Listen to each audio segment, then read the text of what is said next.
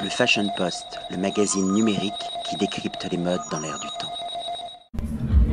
Sabri Bemlouka, William Arlotti pour le Fashion Post pendant la Fashion Week de Tunis 2016.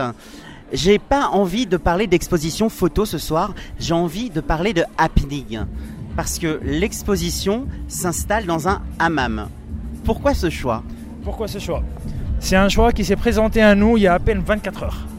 À la base, on devait faire l'exposition dans une maison et après, il y a eu un problème de logistique. On a fait une réunion d'urgence à minuit, mardi soir, donc aujourd'hui on est jeudi. Mardi soir, on a fait une réunion d'urgence pour dire on doit tout refaire à zéro. En parlant, on a commencé à parler de restaurants, d'hôtels, de. Et après, on est arrivé à, parler d'un hôtel et à parler du hammam de, l'hôtel. Et là, on s'est dit non, pourquoi pas un vrai hammam? Et voilà, la personne. voilà. Donc, comme quoi, dans une euh, mauvaise nouvelle, il y a une belle idée.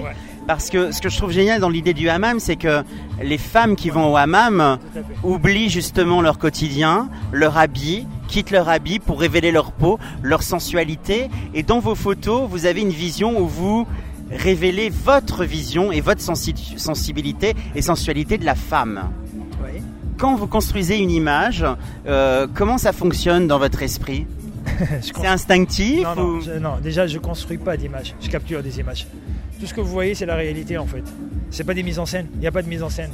D'ailleurs, euh, la plupart des photos sont prises chez les femmes même. Et euh, c'est des photos, il y a 10 photos prises entre 8 pays différents. Et euh, non, c'est de la recherche. Faut juste, moi, en fait, j'ai toujours fonctionné, j'ai toujours eu la même démarche. Je choisis une femme, je choisis, on va dire, je choisis un endroit, mais généralement, je prends l'endroit que j'ai sous la main et je fais des photos. Il n'y a pas de il n'y a pas de préparation, il y a pas, c'est que de l'improvisation totale. c'est juste. C'est de l'improvisation, mais il y a quand même une part d'instinct et de sensibilité. Je parlais de construction parce que. Non, il y a surtout beaucoup de vin et de bonne musique. D'accord. Mais quand je vois vos images, honnêtement, il y a un côté qui est très très cinématographique. Et ça me rappelle un peu la movida justement espagnole, où euh, on est dans des scanners, des portraits de femmes. D'accord. Mais ça, c'est ma vision. Hein. C'est votre vision, c'est l'essentiel. C'est l'essentiel. Ma vision à moi, je, pense que ma vision à moi n'est pas très importante en fait. N'est pas très importante. C'est ce qui m'intéresse, c'est la vision qu'on détecte en regardant les photos. Oui, alors une, rencontre, ça se fait en triangulaire. Il y a un photographe, un artiste, un modèle et il y a son public. Donc forcément, ça fait réagir. Ce que j'ai trouvé aussi intéressant. Non, non, non, là il y a une erreur. Ce ne sont pas des modèles, ce sont des femmes. C'est là où toute la donne change. C'est que je ne, je ne prends pas, je ne choisis pas des modèles qui vont prendre place dans mes photos en tant qu'élément. Je choisis une femme que je prends elle en photo. Elle, c'est même, même ma direction. Généralement, je commence toujours par, euh, évidemment, les femmes demandent toujours, ok, je fais quoi? Tu fais ce que tu veux. Tu fais ce que tu veux. Je donne pas de directive. Fais ce que tu veux. Et moi, je capture. C'est très simple en fait. Il n'y a, pas de, a pas de recherche, il n'y a pas de, de mise en scène. Il y a des recherches, oui. La recherche, c'est chercher la femme. Toute la recherche est là.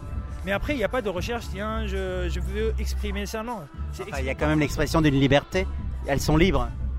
Non, vous leur, donnez de la liberté. Ouais. Ça, c'est parce que moi, je suis accro à la liberté. Je carbure à la liberté. Sur tous les plans, que ce soit dans les photos, que ce soit dans ma vie personnelle, que ce soit dans ma vie professionnelle, que ce soit dans, dans ma situation géographique, que ce soit sur tous les plans, je suis un accro. Je suis un addict à la liberté. C'est ma drogue. La liberté est ma drogue. C'est ce qui donne vraiment c'est votre adrénaline. vraiment, non, c'est vraiment le sens de ma vie. C'est ce qui guide tout. C'est l'élément qui doit toujours être présent et que je supporte pas perdre. Même dans un court laps de temps, je supporte pas perdre ma liberté. Par exemple, je supporte pas travailler pour quelqu'un. Pour moi, c'est impossible. Je ne supporte pas. Je ne supporte pas ne pas pouvoir voyager. C'est impossible. je ne supporte pas mettre une limite dans mes photos. comment est-ce qu'on vit de la photographie aujourd'hui? Comment est-ce qu'on vit de la photographie aujourd'hui? On survit généralement on survit de la photographie. C'est qu'il y a de bonnes périodes, il y a de mauvaises périodes, il y a... Mais ça à la limite je m'en fous. Parce que pour moi, comme je te disais tout à l'heure, ce qui compte c'est la liberté. Ça, ça n'a pas de prix. Ça n'a pas de prix. Tout le reste c'est toujours passager. On oublie. Mais euh, je regarde pas ça. Pour moi, ce que j'essaie de préserver, j'ai eu plein d'occasions de perdre légèrement ma liberté et de pouvoir très très bien vivre. Non, je les ai pas saisies. Je préfère survivre et garder ma liberté. En tout cas, l'expo de ce soir, j'ai aimé justement les stades au niveau de la chaleur, au niveau de passer de. Non, mais il faut quand même que je partage ce moment avec toi, de passer de du noir à la lumière et d'aller dans un parcours où on termine sur une vidéo. Je voudrais qu'on parle de cette vidéo, de ces témoignages. Ah. C'est une vidéo en fait qui a été improvisée, tournée en, tournée en moins d'une heure et montée euh, en moins d'une heure aussi. Au Maroc. C'est lors de mon dernier voyage au Maroc. Parce que pour l'instant, je suis en train de travailler sur les pays arabes. J'ai fait l'Égypte, le Maroc. Là, je compte faire le Liban.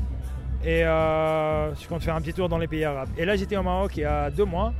Et cette vidéo, c'est vraiment de l'improvisation totale. C'est. Euh, entre les photos, à un moment, j'ai appuyé sur Rec. J'ai commencé à enregistrer. Et voilà. Et tout a pris forme d'une façon extrêmement fluide et naturelle. Là, la vidéo, c'est vraiment de l'improvisation et du naturel. Et c'est vraiment la personne, parce que j'ai passé toute une journée avec la personne. Telle qu'on la voit dans la vidéo, c'est telle qu'on la voit en vrai. Et, euh, et encore plus. Là, la vidéo, j'ai fait un petit montage de 4 minutes, alors que j'en ai énormément des vidéos. J'en ai pris le matin, l'après-midi et le soir. J'ai une euh, dernière question. Comment est-ce que vous expliquez que les femmes que vous rencontrez soient autant en confiance et arrivent à lâcher leur intimité, leur intime pour euh, être honnêtes? C'est à elle qu'il faut demander ça, j'en sais rien. Alors j'espère un jour les interviewer, ça sera l'occasion de se revoir. En tout cas, Sabri, bravo. Merci beaucoup. Bravo vraiment. Par contre, je tiens à signaler quelque chose. Euh, la scénographie est signée Ashraf Shishini. C'est un designer. Donc les photos c'est moi, mais tout ce qu'il y a autour, c'est Ashraf que je remercie énormément. Il s'est vraiment tué toute la journée pour mettre tout ça en place. C'est lui qui a piloté toute l'expo. On va le voir cette semaine justement, on va lui poser des questions sur euh, le balai gold, la chaise gold, les babouches gold et euh, les luminions qui étincellent. Et il faut aussi discuter avec lui de ses autres travaux. C'est on va le faire. talentueux. Euh, et, voilà. On va le faire. Vive les talents, vive la Tunisie. Vive la Tunisie. Merci. Merci à toi. Le Fashion Post, le magazine numérique qui décrypte les modes dans l'air du temps.